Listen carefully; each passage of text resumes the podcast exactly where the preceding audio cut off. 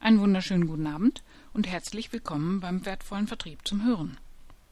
Ich bin Maike Viada und kann gut verstehen, dass heutzutage viele Kollegen, Kunden, Familienangehörige und Freunde auf die Manager schimpfen. Das gilt insbesondere dann, wenn der Schimpfer bei Job und Geld persönlich betroffen ist. Und dass dabei von einem oder anderen im Eifer des Gefechts alle Manager, Führungskräfte und Inhaber über einen Kamm geschoren werden, ist auch nachvollziehbar für mich. Nun, wie sieht das nun bei Ihnen als Inhaber in Ihrem eigenen Unternehmen aus? Wie, was soll das denn, werden Sie jetzt vielleicht denken, ich habe doch gar kein eigenes Unternehmen. Hm, stimmt, formal gesehen sind Sie selbst keine GmbH oder Aktiengesellschaft, aber ich möchte Ihnen heute gerne zeigen, dass Sie sich selbst sehr wohl als kleines Unternehmen betrachten können. Dafür lassen Sie uns in Ihrer und natürlich auch meiner Biografie ein ziemlich großes Stück zurückgehen. Als Sie bei Ihren Eltern in der Planung waren, haben sich Ihre Erzeuger viele Gedanken darüber gemacht, was für ein Kind Sie werden, was Sie wohl investieren müssen, welchen Namen das Kind haben soll, und wenn Sie das älteste Kind Ihrer Eltern sind, kam noch die Frage hinzu, wie Sie das Leben Ihrer Eltern wohl verändern würden. Nun, diese Frage stellt sich auch jeder andere Unternehmensgründer. Fragen Sie Ihre Eltern ruhig, in echt oder auch in Gedanken, wie Sie deren Leben verändert haben, wie viel Freude und auch Stress Sie in das Leben Ihrer Eltern gebracht haben. genau wie bei anderen Unternehmensgründern wird die Antwort oft sein, das habe ich mir vorher ganz anders vorgestellt. Nun, nach so circa 13 bis 15 Jahren begann der erste größere Change Management Prozess in diesem Unternehmen.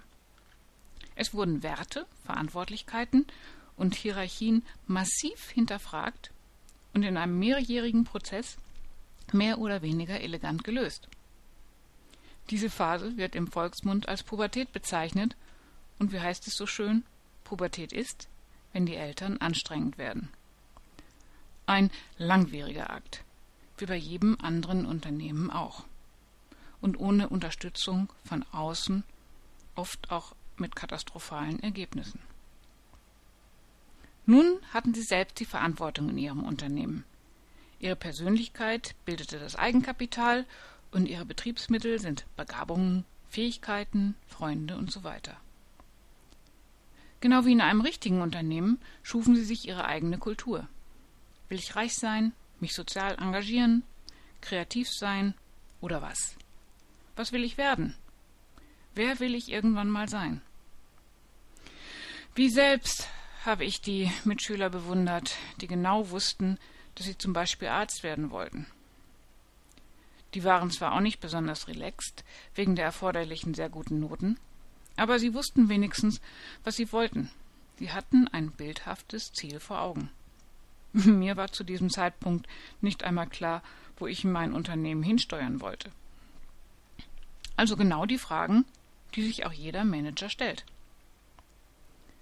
Okay, sagen Sie jetzt vielleicht, das kann man schon vergleichen, aber ich habe schließlich nur ein Ein-Mann-Unternehmen in Ihrem Bild und bin nicht auch noch für Mitarbeiter verantwortlich. Stimmt. Nun kennen Sie aber vielleicht das Gefühl, dass einem vor wichtigen Entscheidungen etwas mulmig ist. In ihnen drin ist eine Menge los. So zum Beispiel bei einem Jobangebot und der Frage, soll ich das Angebot annehmen? Da gibt es zum einen den inneren Schweinehund, der sagt, bloß nicht, viel zu viel Stress. Dem widerspricht eine andere Stimme, die sagt, hey, ich will aber Karriere machen.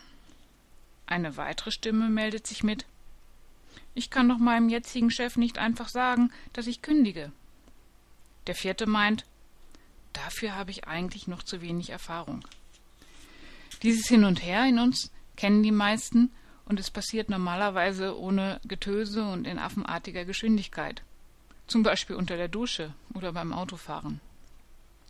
Dieses innere Team kann uns dabei genauso intensiv auf Trab halten wie Mitarbeiter eine Führungskraft. Das Sortieren und Auswerten der vielen Argumente ist keine einfache Managementaufgabe, oder? Und manchmal setzen sich eben die lauten Stimmen durch. obwohl man hinterher merkt, dass die leisen Stimmen, die man überhört hat, viel bessere Argumente hatten.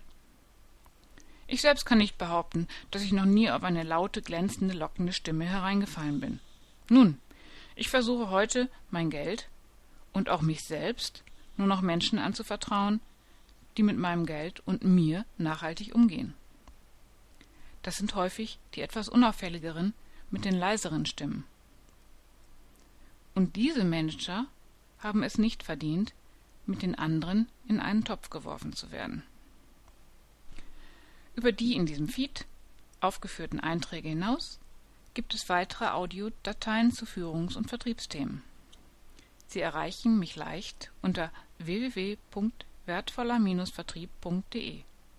Soweit für heute. Auf Wiederhören und noch eine schöne Woche, Ihre Maike Viada.